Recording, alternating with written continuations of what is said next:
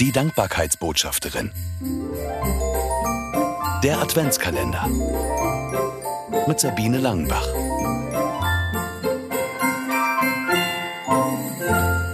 Damit du klug wirst. Ich habe den Begriff Stress aus meinem Wortschatz gestrichen, sagt David Kadel, und ich spüre, dass das nicht nur ein schlauer Coachingspruch ist.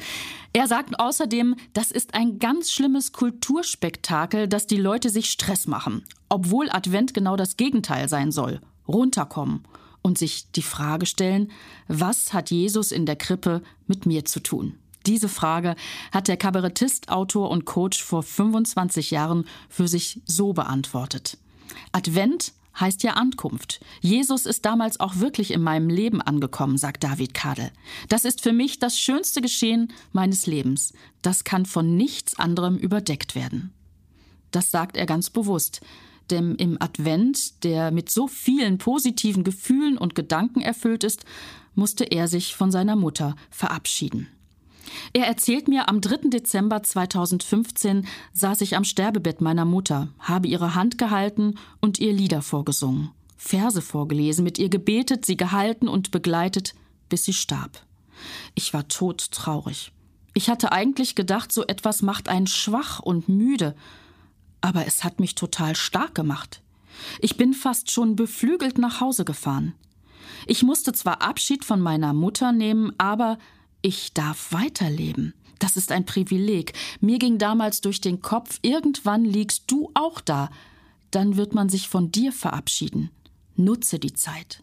Wie es in der Bibel im Psalm 90 steht, Mensch, denke darüber nach, dass du sterben musst, damit du klug wirst.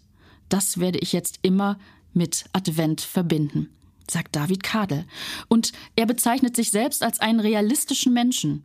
Deshalb hat nach dem Tod seiner Mutter beides Platz im Advent.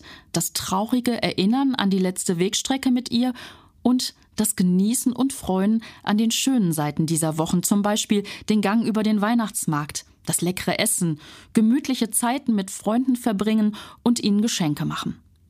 Dass der Abschied von seiner Mutter gerade in die Adventszeit fiel, ist für den 49-Jährigen mehr Trost als Last. Deswegen sagt er, Jesus ist doch auf die Erde gekommen, um zu retten. Das ist die Botschaft von Weihnachten, dass es eine lebendige Hoffnung gibt.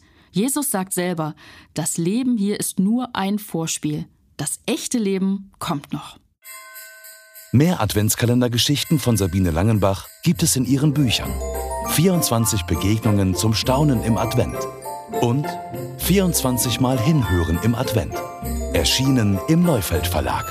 Erhältlich überall, wo es Bücher gibt.